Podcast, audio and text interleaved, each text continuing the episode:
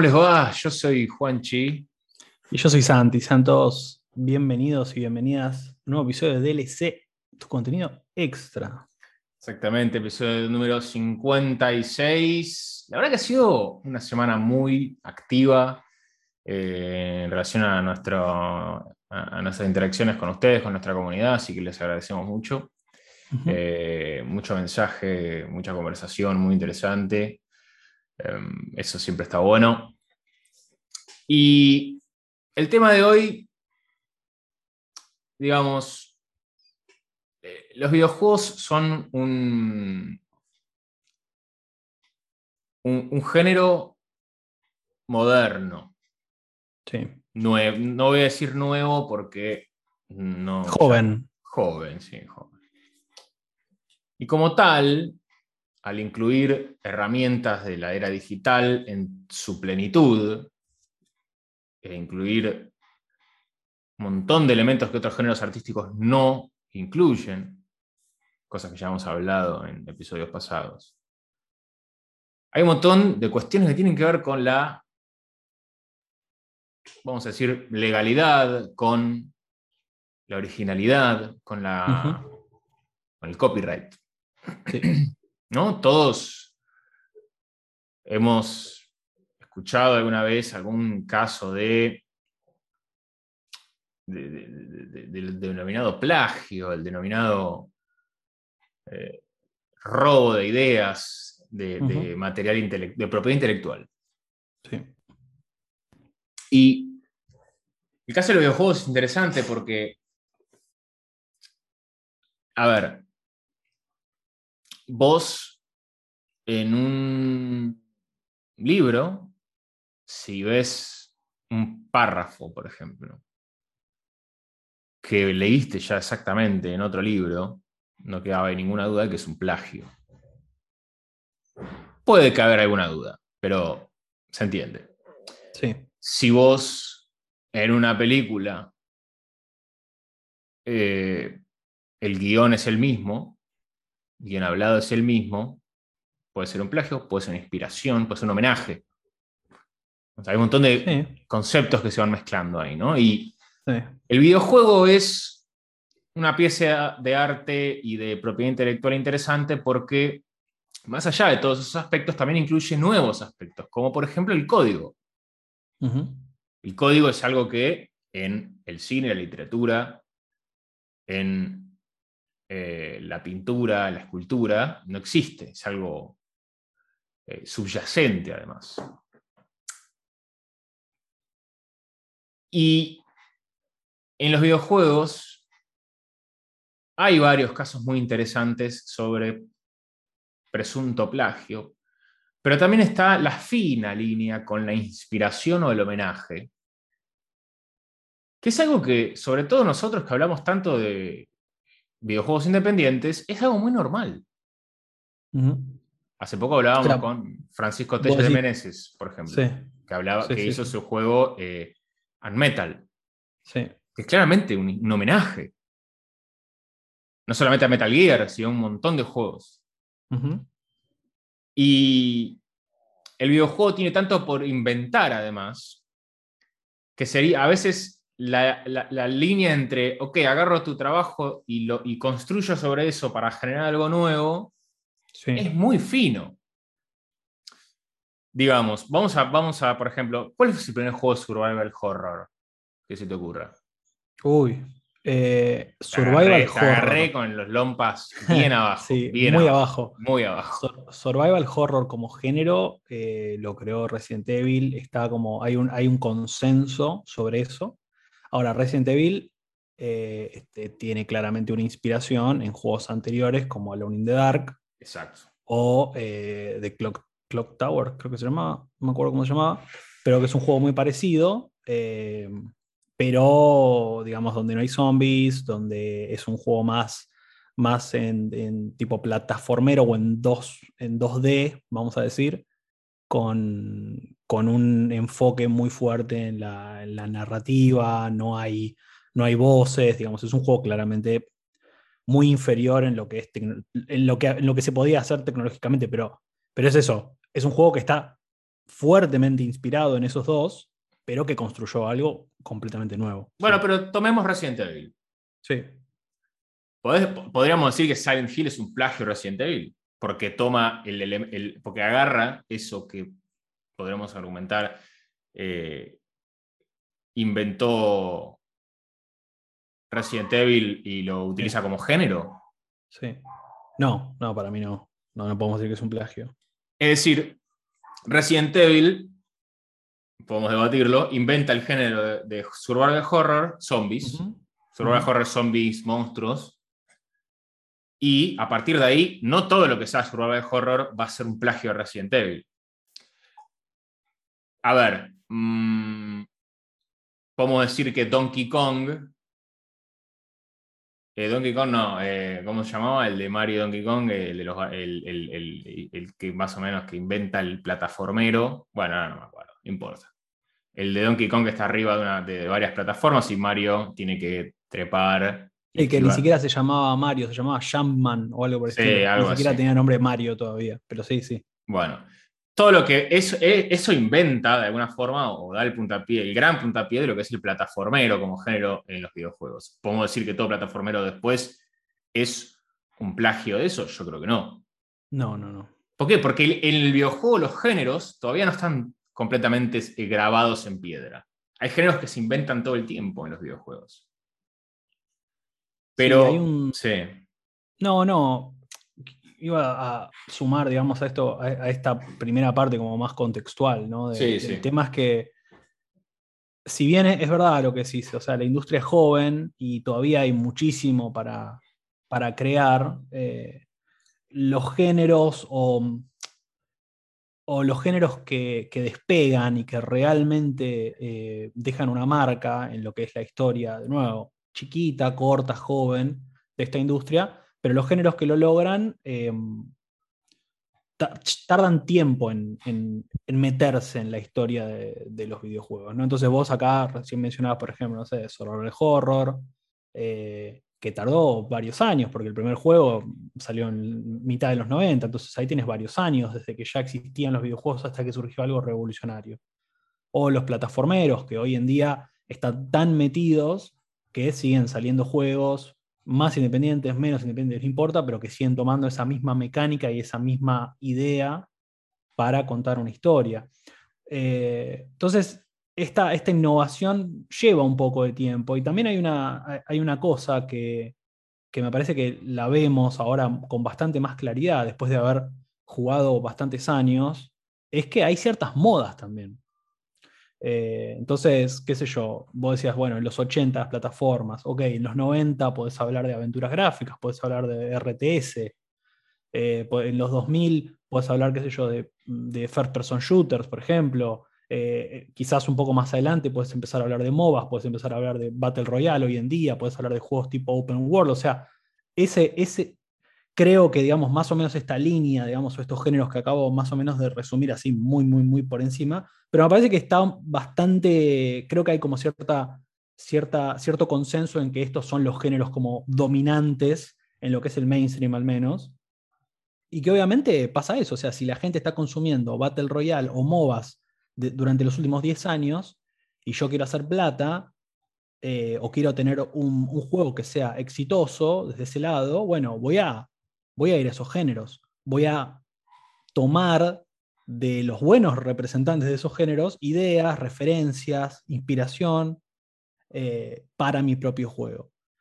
Me parece que eso es algo de lo que, lo que querías demostrar vos con, este ejercicio, ¿no? De decir, ok, bueno, que, qué sé yo, cual sea que haya sido el primer MOBA de la historia, no lo sé cuál es, pero cual sea que haya sido, eh, no significa que los que hayan venido después hayan sido una copia y un plagio completamente de eso, sino que, bueno, deben haber tomado ciertos elementos y deben haber construido por encima, que me parece que es la idea o, lo que queremos dejar marcado acá con, el tema, con, esta, con esta batalla entre inspiración versus plagio o como sea, pero lo que quiero decir con eso es que lleva tiempo en que empiecen a aparecer este tipo de géneros nuevos, ¿no? Eh, sí, eh, vos recién mencionabas Dota y League of Legends. Vamos a hablar de Smite. Sí. Pokémon Unite, vamos a hablar de un montón de MOBAs. No.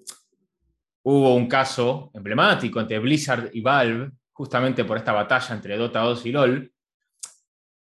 Dota y LOL.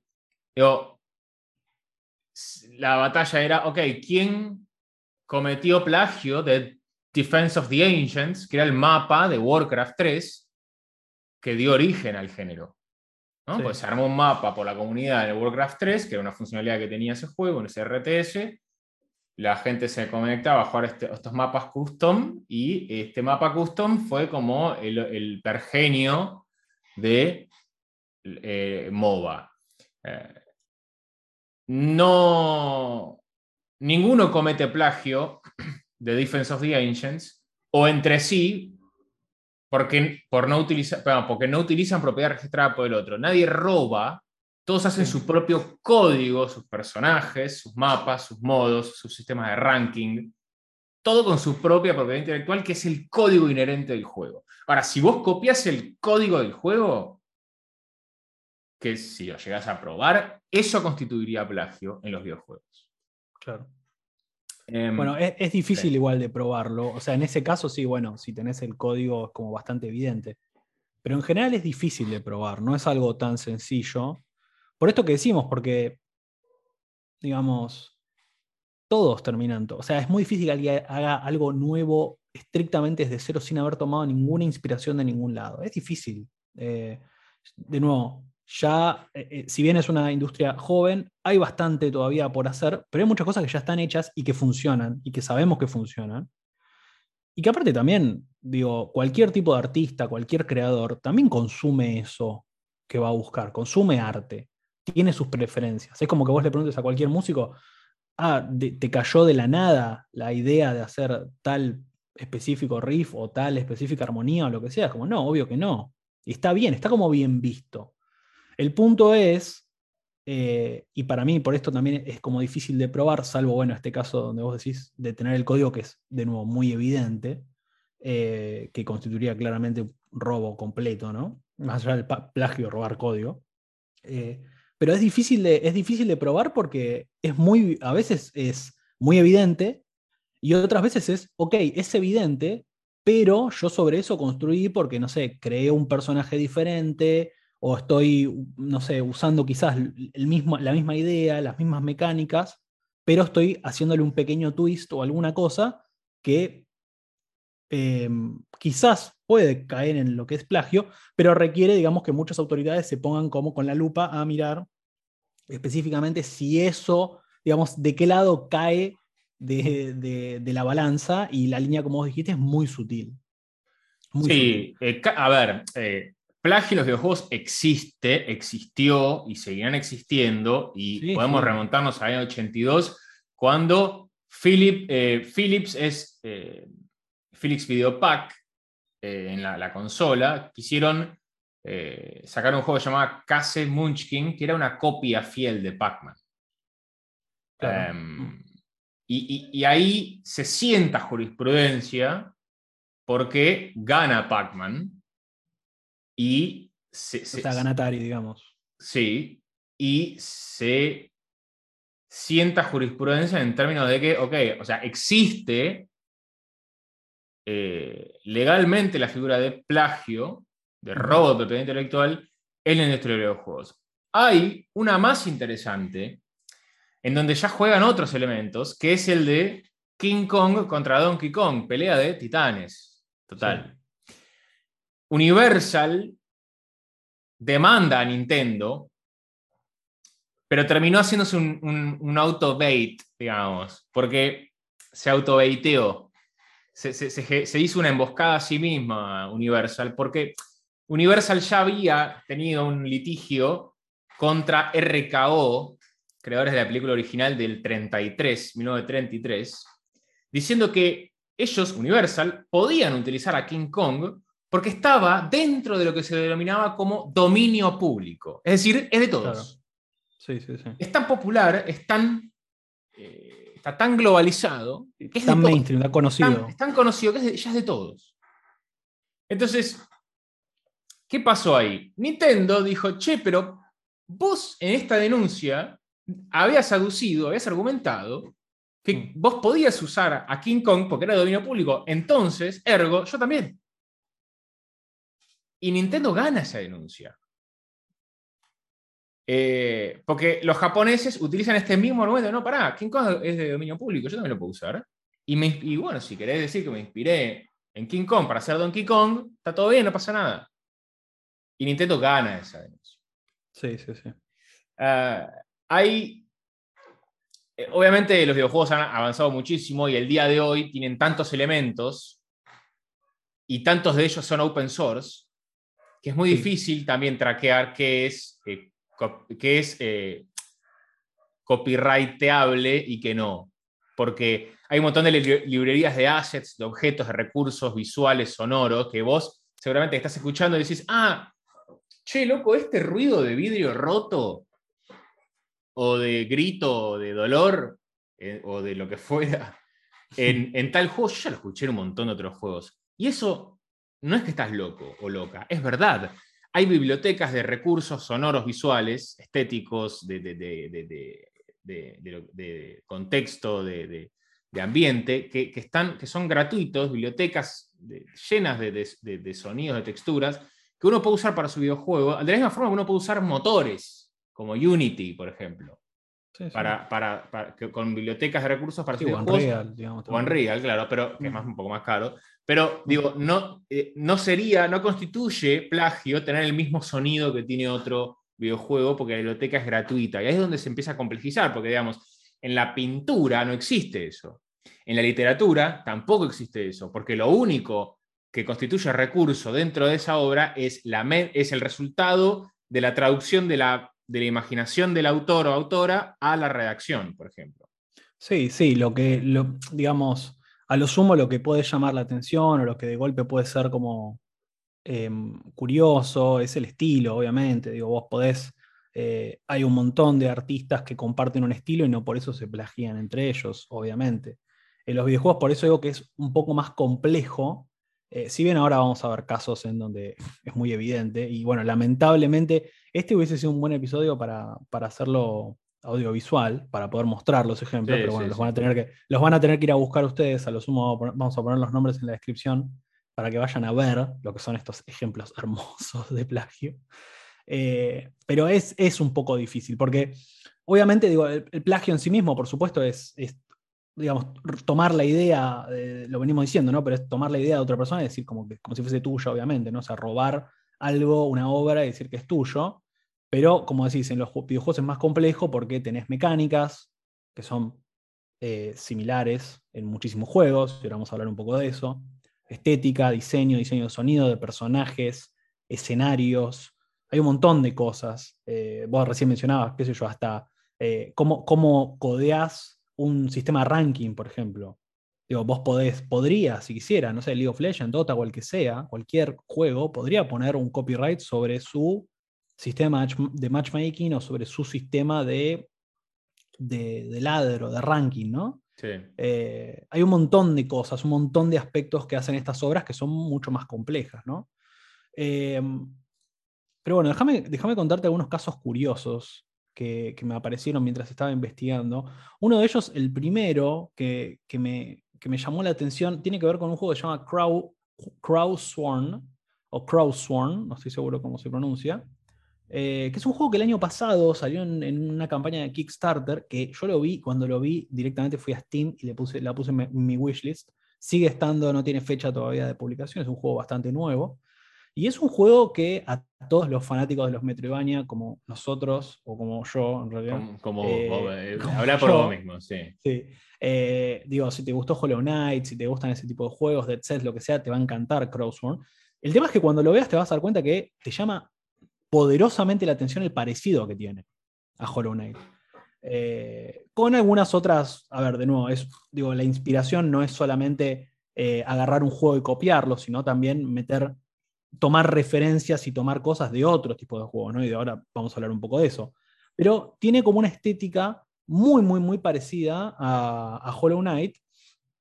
Y de hecho, eh, tan parecido es, y yo creo que eso fue una de las de, los, de los puntos que el equipo del estudio que se llama eh, Mungo Studios, es como que yo creo que se debe haber apalancado un poco en eso, en como decir, bueno, sí, sabemos que es muy parecido a Hollow Knight, queremos eh, valernos un poco de eso para generar más ruido, ¿no? Y, que la campaña de Kickstarter llegue a lo que nosotros necesitamos para poder eh, em, tener el, presupuesto para hacer el juego. Mm. Eh, y, se da una cosa muy curiosa en este caso, que de nuevo el, el equipo de Mungus pensó, digamos, que el equipo de Team Cherry, quienes son los desarrolladores de Hollow Knight, iban a iban a hacerle juicio o se iban a enojar. Y pasó todo lo contrario. Y esto es curioso. Eh, el equipo de Team Cherry apoyó la campaña de Kickstarter eh, para el juego y de hecho dijo, che, se ve súper bien, no podemos esperar para jugarlo. Y de hecho, el, manager, digamos, de, prensa y de marketing del equipo de Team Cherry directamente se sumó al otro equipo y también los está ayudando con eso. Con lo cual ahí se da una, una situación súper curiosa de un equipo que dijo, bueno, vamos a hacer esto, a ver qué pasa y le fue bien. y, el juego está tipo encaminadísimo. Y si bien, eh, de nuevo, se llama Crowsworn, véanlo, miren los tres, está buenísimo, tiene una música increíble. Tiene cosas que son diferentes, porque toma inspiraciones de otros juegos también, como por ejemplo Devil May Cry o de Bloodborne incluso. Sí, no, si vos ves, si vos ves las imágenes, si vos ves las imágenes, eh, sí, es Hollow Knight. Es Hollow Knight, completamente. Sí, sí, no me queda ninguna duda. Eh, pero bueno, en ese caso fue un, caso eh, que terminó bien. Otro, otros dos te puedo contar de este mismo, de esta misma, eh, este mismo estilo. Es, bueno, Genshin Impact, que obviamente está súper, súper, súper en, en, en boga en este momento y le está yendo muy bien. Si vos lo mirás, está fuertemente inspirado, para no herir susceptibilidades de nadie, fuertemente inspirado en Zelda Breath of the Wild, como muchísimos otros juegos desde que salió Zelda Breath of the Wild hasta ahora. Por eso decía también lo de las modas en su momento, ¿no? Como de golpe, tipo, un juego le va muy bien, con una mecánica que no es particularmente nueva, porque no inventó nada, me parece ser Breath of the Wild, pero sí mostró algo como muy lindo, ¿no? Y, como un aspiracional de, yo, yo creo que mi juego se vea como ese. Así que bueno, ahí hay otro caso también curioso. Y uno más es el de un juego que se llama eh, Castle Miner, que es exactamente igual, igual, eh, a Minecraft, igual, completamente igual. Pero es un juego que le fue muy bien, que vendió un millón de copias, o sea que, no es que eh, terminó generando lo que a veces pasa con estos juegos, estos copycats, que es, bueno, la gente se aburre y vuelve al original, mm. porque... Como Terraria, ¿no? Digamos. Sí, claro, bueno, juegos que, terminan quedando como un poco en el olvido, o juegos que de golpe, ahora, ahora vamos a hablar de algunos de los casos malos que no les fue bien, ¿no? Pero, pero en estos casos es curioso, de nuevo, obviamente, bueno, Genshin Impact seguramente ya lo conocen, pero miren Castle Miner porque es exactamente igual a Minecraft y es increíble que le haya ido tan bien. Eh, eh, así que ahí, hay como casos, digamos, curiosos en donde se mezclan un poco las cosas y donde, por ejemplo, incluso digo, también, volviendo un poco a, lo que decíamos antes, o sea, hacer un, juicio por plagio, como de nuevo, no es tan fácil de probar, también requiere un montón de tiempo para que ese juicio, y, claro, no todos los, no, todas las empresas, digamos, ni pueden dedicar ese presupuesto a este tipo de actividades, y también capaz por el tiempo que demora, capaz ni vale la pena. O sea, hay un montón de juegos que ahora vamos a hablar que son, que son copias, eh, digamos, calcadas y qué sé yo, no sé, de un juego de Nintendo. Nintendo lamentablemente tiene muchísimos plagios. Eh, muchísimos juegos que se plagiaron de juegos de Nintendo. Sí, aparte por eso, por eso son tan, tan estrictos, sobre todo con la música. En streams, ah, bueno, en Twitch y qué sé yo, vos pones música de Nintendo. Sí, sí, sí. DMCA de una. Sí. Em, déjame que te cuente dos cosas más también dentro de la, parte más curiosa del, podcast. Bueno, pero para, déjame hacer un, paréntesis ahí. La música, y ahora te, doy un te voy a dar un ejemplo después de que vos termines con lo tuyo, de tu ejemplo particular. la música es uno de los eh, elementos más presentes a la hora de evaluar plagios, porque es una obra la, la música es un elemento que ya tiene su historia en jurisprudencia en términos de litigio por plagio y por copyright, Sí. entonces es más fácil de probar y es también hay más incentivo para perseguirlo. Ahora te doy un ejemplo, pero primero vamos con el tuyo. Sí, no, quería sumar dos cosas a, que me parece que van un poco de la mano ¿no? con esto que, que acabas de mencionar, que era, de nuevo, también dos curiosidades que me parece que, eh, que, pueden, que pudieran haber sentado un presidente fuerte y que por suerte no lo hicieron, que es básicamente ponerle copyright a mecánicas. Eh, de nuevo, como recién mencionaba, por ejemplo, esta idea de, eh, digamos, ponerle copyright a tu sistema de matchmaking o a tu ladder o a tu ranking. Bueno, eh, cuando salió, digamos, en, en- en la saga de, de- del Señor de los la última saga que hubo del Señor de los Anillos, eh, que era eh, Shadow of Mordor, si no me equivoco, y la otra no fue- me acuerdo cómo se llamaba. Era, sí, pero era mm, Shadow of Mordor y una secuela. Sí. eh, Bueno, ahora no, me- no me acuerdo específicamente el nombre, pero, pero bueno, Warner, digamos, que era el distribuidor en ese caso, eh, le puso copyright a una mecánica, que era el sistema este que presentaba el juego, que era muy, muy, muy interesante, que se llamaba sistema Nemesis, que básicamente era este sistema en donde los NPCs, donde había NPCs que se generaban, eh, digamos, aleatoriamente y jefes dinámicos que también se generaban aleatoriamente. ah, y que se sí, iban- sí, ¿Te sí, acordás sí. que se iban acordando de cosas que vos habías hecho o no, de actitudes que habías tenido o no con ciertos personajes? Había como este sistema de jerarquías entre los bosses. Shadow of War es el otro. Ok, bueno, Shadow of War y Shadow of Sí, que era como que era como una casta, digamos. Vos matabas a un jefe y ese era reemplazado por otro dentro de Sí, su. que se acordaba qué es lo que vos habías hecho. Sí. Eh, Era, y, y- y iba cambiando también los diálogos. Era muy interesante lo que bueno, habían hecho. muy bueno, sí, sí. Y bueno, nada, obviamente eso no se vio nunca más, esa mecánica no se vio nunca más, Tenés porque razón. solamente tienes la, patente, digamos, la tiene solamente Warner. Claro, Eh, pero, pero ahí está, digo, ¿cómo? Yo- ¿No hay una manera de hacer eso? De otra manera. Y que no y sea. bueno, un- no, no, no lo sé. Eh, digo, e- esa es una idea muy específica también. Es muy Eh, específica, sí. es, muy, ciertamente. muy específica, entonces, digo, si vos tomás algo parecido, digo, sería bastante evidente, Evidente, que eh. quizás tomaste más que eh, una inspiración o una, o una referencia. Bueno, pero eso, eso habla de habla muy mal de EA y EA habla mal de sí mismo constantemente, con lo cual no es que yo tengo que hablar mal de EA. EA Eh, Warner, Warner. ah, perdón. EA también habla mal de sí mismo. pero- No, sí, bueno.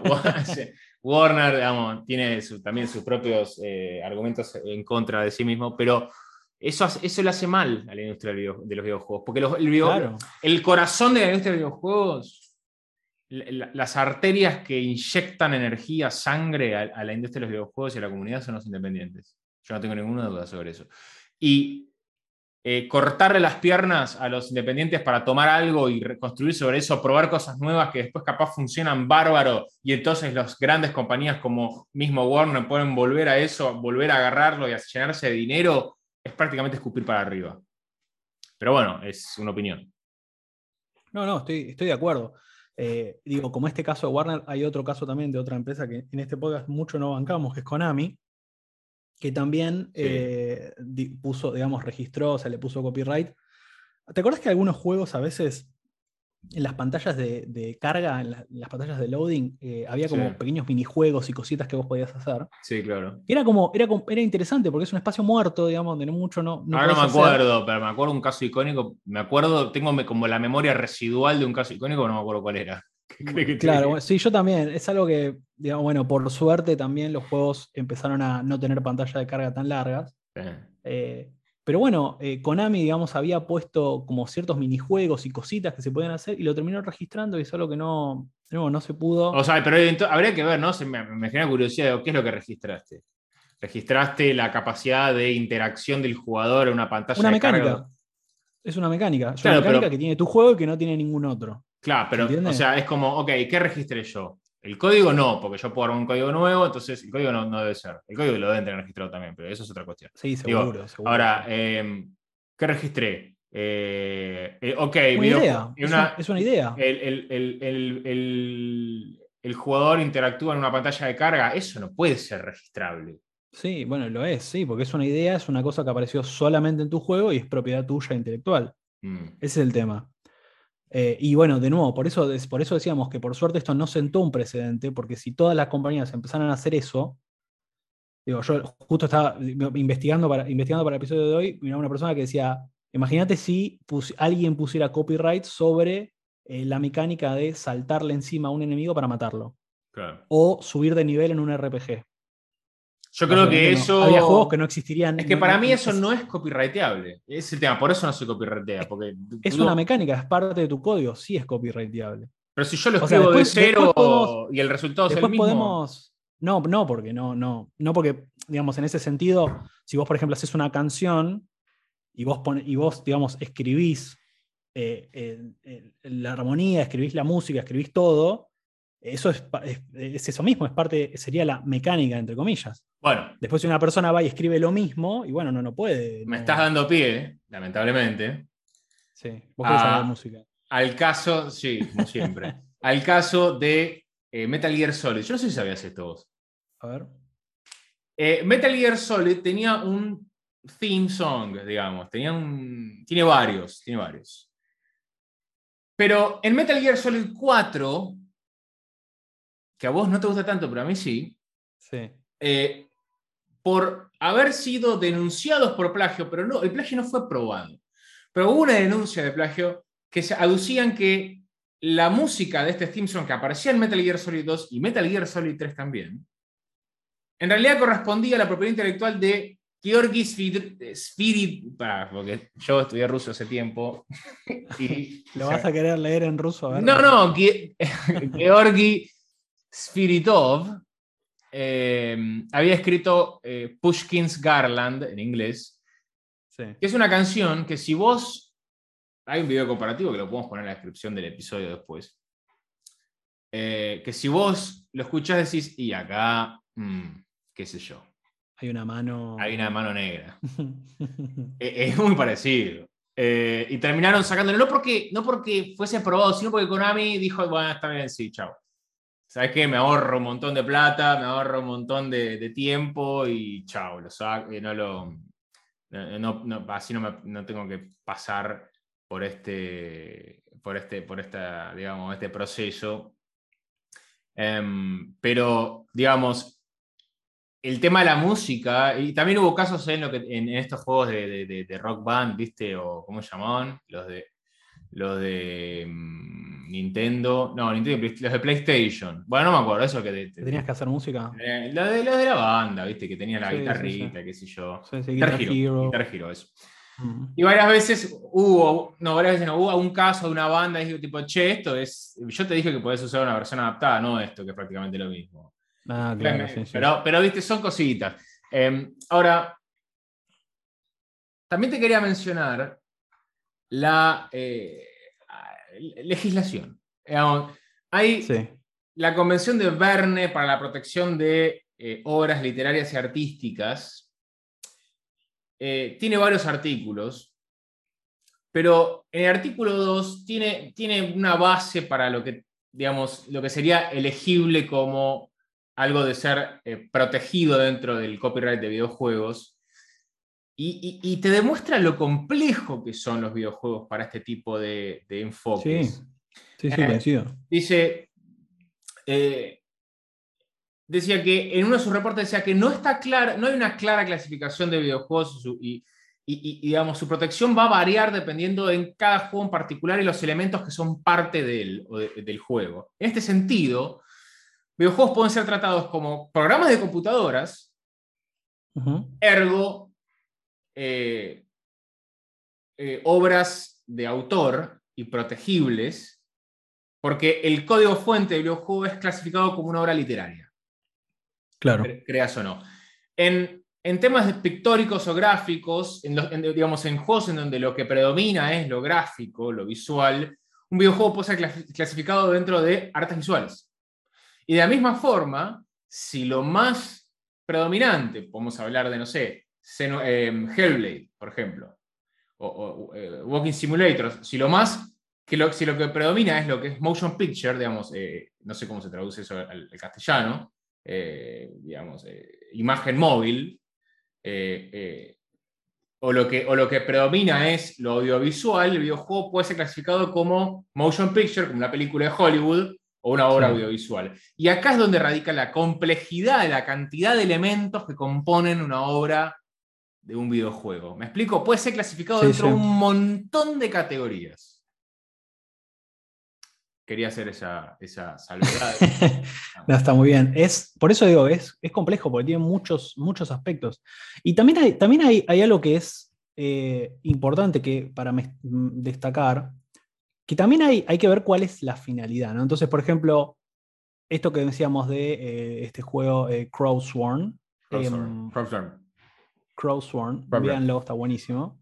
Eh, digamos, yo creo que el equipo de Team Cherry, si bien es un equipo chico y demás, que obviamente está sumamente metido con su próximo juego, que todo el mundo está esperando, Silk Song y demás, y, de ser un equipo muy chiquitito, eh, llegó a través de un juego a estar en boca de todos porque es un juego tremendo y qué sé yo. Yo también creo que hay como cierta como cierto, eh, cierto orgullo en decir, ok, bueno, mira, ¿sabes qué? Están haciendo un juego parecido, joya, buenísimo, que lo hagan.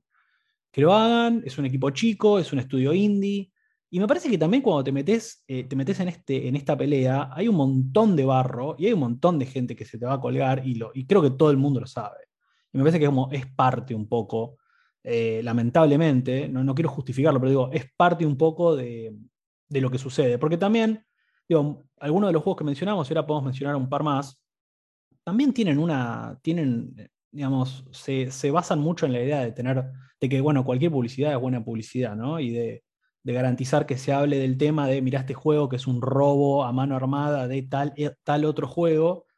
Y bueno, eso te genera ventas. La verdad, es, es eh, va por ahí. Y muchas veces eh, no hay tantos estudios que sean eh, tan amorosos con su, con su obra y con su arte y vayan tanto por, por el lado de, bueno, quiero contar esta historia, quiero plasmar esto, sino como, bueno, vamos al beat metal también, ¿no? O sea, la, parte, digamos, ética también entra muy en juego en este tipo de discusiones y al final del día hay muchos estudios que no les interesa eso, que prefieren, ok, ¿sabes qué? Bueno, vamos a hacer este juego que es un robo de tal otro, no importa, vamos a hacer, vamos a hacer quilombo, vamos a hacer que la gente hable de esto, vamos a tener un par de ventas y en seis meses el juego eh, se va a morir porque nadie más lo va a mirar, porque efectivamente es un robo, una copia.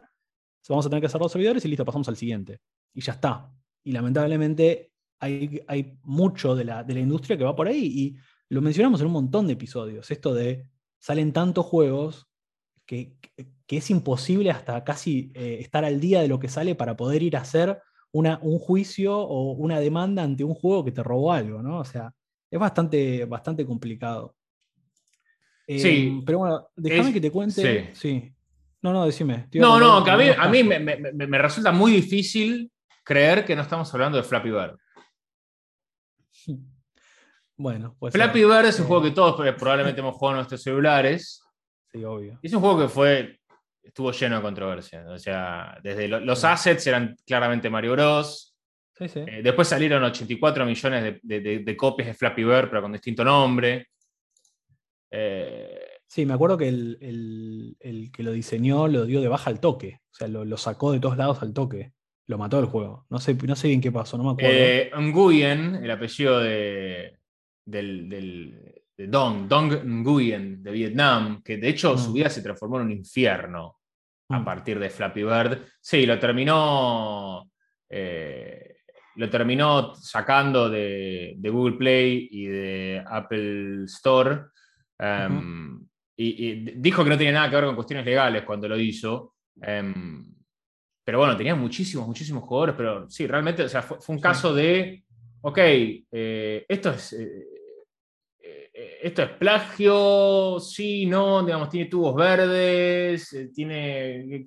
Esto es Mario, es el mismo mapa de Mario, pero con un pajarito. usaba los assets, pero era otro juego. No me acuerdo si era gratuito o no, ya ni me acuerdo, honestamente. En realidad, él, él, aduce que lo terminó sacando por el componente adictivo que tenía. Claro, yo me acuerdo de eso, que la gente se ponía muy, muy loca con ese juego. Déjame que te. Sí. se ponía muy, muy violenta, sí, sí, te ponía muy, muy agresivo. Hay gente que nunca en su vida había tocado un videojuego, tocó eso y de golpe era como, ah, toda esta ira tenés, mira. Eh, déjame que te cuente rápidamente algunos ejemplos pésimos eh, muy, muy malos para que vayan a mirar. Eh, y, lamentablemente voy a hablar mucho de Nintendo, eh, porque bueno, Nintendo creó muchas cosas también, ¿no? Y le fue muy bien. Dos juegos que son clones, digamos, de lo, que es, de lo que es Mario Party o del estilo Party, ¿no? Con minigames y demás. Sonic Shuffle y Pac-Man Party. Quiero hacer hincapié en Sonic Shuffle y Pac-Man Party. O sea, no solamente son estudios chicos o chinos o ignotos que hacen, que hacen eh, copias eh, de, de, videojuegos. Acá estamos hablando de Sega, estamos hablando de Pac-Man, creo que es Bandai Namco, si no me equivoco. Eh, que hicieron nada, una copia, una copia de, de, Mario Party, pero horrible, y que si bien me parece que Nintendo no los demandó, sí lo que terminó sucediendo con el juego es que al ser tan, tan igual, pero sin tener la calidad que tenía Mario, eh, terminan quedando muertos. Eh, otro, caso, otro caso similar también, de nuevo hablando de Nintendo, eh, son los juegos, digamos, los clones del estilo Mario Kart. Y acá tenemos... Crash Team Racing. Bueno, ahí tenés Crash Team Racing. Mortal Kombat hasta hizo uno, de, uno que era un minijuego en una de las entregas de Mortal Kombat. Me parece que fue un poco más para en joda, pero igual, digo, bueno, Crash Team Racing es un juego en sí mismo. Mm. Eh, pero bueno, el, particularmente malo ejemplo acá es un juego que se llama Mule Kart, que es exactamente igual, es igual, igual. Nintendo sí les hizo juicio, les ganó el juicio. El juego lo tuvieron que dar de baja, cerraron servidores, cerraron todo. Después armar, le cambiaron el nombre, lo volvieron a subir. Y bueno, ahí es lo, de siempre, es una vuelta en la cual vos decís, ok, me vuelvo a meter en esto. Nadie lo va a jugar tampoco Mule Kart es exactamente igual. Mírenlo, es horrible. Em, otro caso parecido es eh, Long Winter, que es exactamente igual a Animal Crossing. Después, eh, otros casos como Boxmaker y The Great Giana Sisters, que básicamente son casos, de nuevo, copycats, clones de Super Mario. O sea, The Great Giana Sisters es Super Mario, fines de los 80, exactamente igual. Y Boxmaker es igual a Mario Maker exactamente igual. Eh, muy, muy, casos muy, muy evidentes y mal hechos, feos, y bueno, cosas que en muchos casos terminaron muriendo y en muchos casos terminan directamente siendo como esto. Bueno, tienen una o dos semanas de, spotlight porque la gente habla de esto, por el plagio, y después mueren. Eh, dos casos más que tienen que ver con Nintendo. Eh, un juego de Cartoon Network, Cartoon Network Punch Time Explosion, y, hubo un juego de, la película Kung Fu Panda, Kung Fu Panda The Showdown of Legendary Legends, eh, que son juegos exactamente iguales a Smash Brothers. Igual. Igual. Bueno, el Brawlhalla eh, es también, o sea, eh, es como el género brawler, ahí entramos en la misma discusión. O sea, el Brawlhalla es directamente Super Smash Brothers con otros personajes. Está, está Rayman, y algunos y, después son muchos personajes inventados, pero van sumando personajes de, gaming y es, Es, el mismo juego. Exacto, o sea, es muy difícil, digamos, hacer un juego nuevo. O sea, hay, hay un juego de peleas nuevo, es medio complicado. Hay algunos estudios que ya lo hicieron muy bien. Mortal Kombat lo hizo muy bien, Smash Brothers lo hizo muy bien. Eh, todo lo que tiene que ver con Tekken, si querés, lo hizo muy bien en tres dimensiones. Eh, lo que es Capcom versus X, digamos, eh, mm. también hicieron, cada uno tiene como su estética particular, son, son todos juegos de pelea, pero son diferentes y muy reconocibles cada uno de los géneros. Bueno, en este caso, digamos, Cartoon Network, con toda la plata que tiene Cartoon Network, con toda la propiedad intelectual que tiene, con todo el roster de personajes que tiene, que es espectacular, o sea, en este juego está desde, qué sé yo, Samurai Jack, las chicas superpoderosas, eh, Billy Mandy, cualquier personaje de, Cartoon Network que, incluso nosotros miramos cuando éramos chicos, y que podría haber tenido un, tenido potencial bastante copado. Pero bueno, el tema es que hacer un juego de pelea también tiene sus, sus detalles, ¿no? Cómo balanceas los personajes. Eh, en este caso era un juego exactamente igual a Smash, Brothers, igual que lo de Kung Fu Panda, eh, con, no sé, porcentajes que demuestran el daño que tenés, o que cuando haces un knockout el personaje sale volando, o sea, los mismos, los mismos escenarios. Y bueno, lamentablemente no, no termina no le termina llegando ni a los talones, ese es el tema del original, ¿no? De nuevo, no, no estoy seguro en estos casos si Nintendo hizo algo, pero terminan siendo, vos lo mirás y como, ok, entiendo por qué nunca vi eso, incluso hablando de, juegos relativamente nuevos, pero entiendo por qué nunca lo vi, porque son juegos que mueren al poco tiempo. Un caso, un caso curioso también, dos más tengo para contarte. Un, caso curioso se llama Infinite Crisis, que es un, es un MOBA eh, de DC, con todos personajes de DC, Batman, Superman, etc. Que vos decís, ok, bueno, esto tiene potencial porque claramente hay una, hay una comunidad para esto. Y duró cinco meses el juego. Porque no traía nada nuevo al género del MOBA, eh, como sí, por ejemplo, pasó con Pokémon Unite este último tiempo, quizás más para discutir en otro episodio, pero trajo algo nuevo. En este caso, Infinite Crisis no trajo nada nuevo, y también las comunidades de LOL, Dota, Smite, por nombrar las tres más grandes, ya están muy formadas. Eh, es como, sí, el, Battle Royale, el Battle Royale también, ¿no? Exactamente. Mil millones de, ahí está, ahí está la moda, ¿no? Que decíamos de antes. Mil millones de ejemplos y las comunidades ya son muy leales al juego. Es difícil que cambien. Mm. Eh, y aparte, ¿cómo haces para publicitarlo? Puedo decir, ok, bueno, ¿cómo hago para meter este juego en la comunidad que ya está súper conformada? Bueno, no sé, un ejemplo, digamos, de hoy en día sería, ok, hacerte un partner con algún Twitcher o con algún YouTuber que le esté dando mucho a este juego. Ahora, claro, ¿Por qué el youtuber va a cambiar de juego si no le, si no le, no le suma vistas o no le, no, digo, publicitar un juego de este tipo y no te deja muy bien parado? Porque básicamente estás publicitando un juego que es, es una copia medio pelo de otro juego que ya está muy insertado en la comunidad y que trajo cosas nuevas, ¿no? Em, sí, hay muchos streamers que también estando prisioneros de un juego en particular, bueno, no pueden. Sí, no pueden salir, sí, sí, también. pierden toda la, la, audiencia, ¿no? Pasa mucho con mucha gente de League of Legends, digamos, no, no, pueden jugar otro juego. Este, pero, pero bueno, es, un tema que, digamos, claramente va, a seguir em, trayendo carne a la parrilla, digamos, va a haber eh, eternamente nuevos casos, porque siempre, no solamente porque hay intereses y gente que está dispuesta a invertir dinero, una inversión para ganar una demanda y hacerse un montón de, rédito, pero también porque es un género artístico y, eventualmente quienes crean ese arte van a querer, eh, digamos, que alguien rinda cuentas si se, están, están, sacando ganancias de algo que crearon otras personas. Em, lo sí, que yo sí... creo que Sí, perdón. No, no, lo que sí no quiero ver es que, la, que le pongan una mordaza a la industria independiente en un montón de cuestiones, con géneros, con formas de, innovar sobre lo que existe, con, con, con, los recursos que tienen para generar nuevo contenido que después al fin y al cabo lo termina eh, digamos, la gran mayoría de las ganancias terminan yendo para los AAA que terminan agarrando esas cosas y utilizándolas para una IP nueva con cosas que agarraron de lo que ya habían agarrado otras personas, digamos, de eso se trata, ¿no? Sí, sí, sí.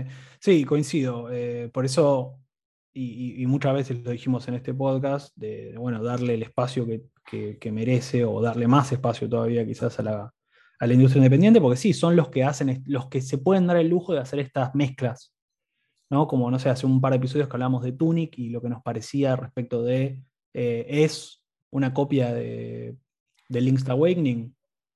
Sí, pero también le mete cosas de, de Bloodborne, o perdón, de Dark Souls.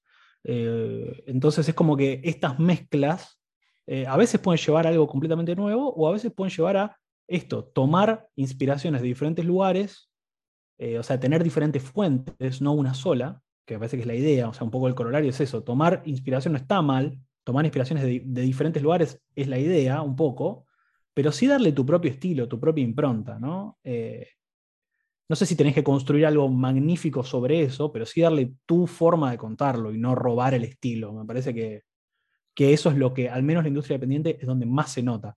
Se nutren de otras cosas ya hechas, pero le dan una impronta completamente nueva. Absolutamente. Bueno, hasta aquí entonces el debate en DLC sobre eh, lo que tiene que ver con inspiración o plagio, la diferencia eh, o las similitudes entre estos, entre estos dos términos. Como siempre, agradecerles eh, ser parte de la comunidad, agradecerles seguir, estamos muy cerca de los mil y va a haber que celebrarlo eventualmente, mal que nos pese a nuestras nuestros bolsillos. pero, pero vamos a estar muy contentos de hacerlo, por supuesto. Santi, como siempre, muchas gracias y nos reencontramos en una próxima edición de DLC. Muchas gracias a todos y nos vemos la próxima.